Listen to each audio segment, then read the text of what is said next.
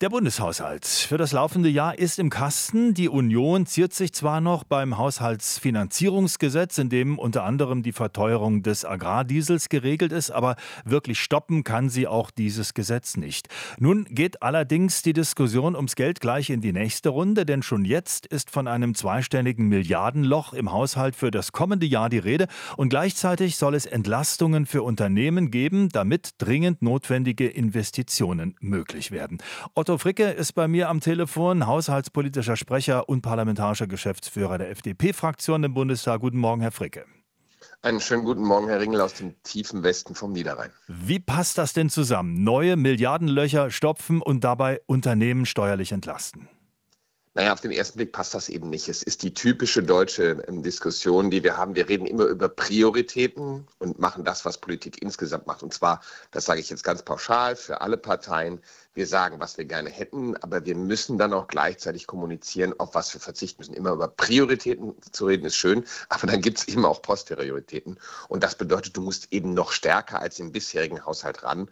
Und wie schwierig das ist, kann man schon daran sehen, wie die, die Sparmaßnahmen, äh, die wir im Haushalt 24 jetzt gemacht haben, wie die äh, Wellen geschlagen haben. Ja, aber machen wir es doch mal konkret. Finanzminister Lindner mhm. aus Ihrer Partei spricht jetzt von einem Dynamisierungspaket. Im Kern ist das aber doch ein Steuerentlastungspaket für Unternehmen. Und da hat er auch schon mal einen ersten Punkt konkret benannt. Den Solidaritätsbeitrag für Unternehmen will er streichen. Mhm. Und sofort stellt sich die Frage, das, was da wegfällt, muss ja von irgendwo herkommen. Woher denn? Ja, dann gehst du an die 4000 Posten ran und guckst da drüber. Dann gehst du da hin und sagst, auf welche Sachen kann ich verzichten. Dann musst du gucken, wie viel von den Dingen, die wir jetzt nehme ich mal das, das Beispiel Entwicklungszusammenarbeit. Ich weiß, dann schreit jeder auf, ja, jetzt geht es mal wieder an das Beispiel. Was davon ist richtig, was davon ist nötig. Dann musst du gucken, an welchen Stellen, und jetzt Achtung, nicht, weil ich weiß ja, wie die Meldungen dann immer sind, werden Sozialleistungen gestrichen, sondern an welcher Stelle werden sie angepasst an das, was notwendig ist. Wo ist wirklich der Bedarf da? Ich gebe immer wieder das Beispiel, dass die FDP gesagt hat, eine Rente mit 63 ähm, ist etwas, das einfach in eine Zeit einer älter werdenden Gesellschaft nicht passt. Was aber wiederum nicht heißt, dass diejenigen, die besonders harte Jobs haben, da nicht eine Sonderregelung bekommen. All die Dinge musst du machen, weil wir nicht mehr in der Lage sind, einfach nur das weiterzuführen, was wir bisher gemacht haben. So, und das ist anstrengend, das tut auch weh. Und übrigens, wenn ich das noch sagen darf, bei den Steuer Entlastungen geht es nicht darum, dass einfach Unternehmen weniger bezahlen. Das wäre eine Kokolores-Steuersenkung. Es geht darum, dass Unternehmen sagen, ausländische wie inländische, oh, wenn ich in Deutschland investiere, neue ähm, Fabriken baue, neue Hallen baue, neue Maschinen kaufe, neue Arbeitsplätze zur Verfügung stelle, dann lohnt sich das für mich, weil ich meine Investitionen auch gut gegenrechnen kann gegen das, was ich an Einnahmen habe. Das ist das, worum es eigentlich geht. Ja, aber es muss trotzdem ja irgendwann konkret gemacht werden. Sie haben mhm. das ja schon angedeutet.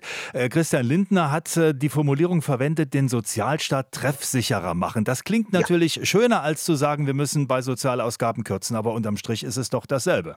Äh, naja, das kommt eben ganz genau darauf an. Es gibt dieses berühmte Dummsparen. Du machst einfach, einfach so, da gibt es jetzt 10% weniger, das war's. Und jetzt gebe ich mal das Beispiel, weil wir uns im Sozialen immer darüber unterhalten. Nehmen Sie die Diskussion, die wir über die sogenannten Totalverweigerer haben. Also Menschen, die die Solidarität derjenigen, die das System bezahlen, indem sie Mehrwertsteuer zahlen, indem sie Lohn- und Einkommensteuer zahlen und so weiter, nutzen und sagen, ich, ich mache überhaupt nichts, was für diese Gesellschaft wichtig ist. Da haben wir eine kleine Diskussion gehabt über einen bisher relativ kleinen Betrag und da muss man eben dann weiter. Zweites Beispiel, die sogenannte Bezahlkarte hat die FDP vor ungefähr einem halben Jahr gesagt, es wäre, glaube ich, richtig, wenn man ähm, bei denjenigen, die als Flüchtlinge hinkommen, eine Bezahlkarte nimmt, damit sie das Geld dafür bekommen, die Dinge bezahlen zu können, die sie für ihr Leben hier brauchen und nicht dafür, um ständig Transfers ins Ausland zu bringen. Und schwupps hast du die Diskussion wieder laut. Aber all diese Dinge bringen am Ende Entlastungen in den Haushalt, ohne dass sie das, was wir als, ähm, das sage ich jetzt wirklich, aktiver Sozialstaat machen müssen und auch machen wollen,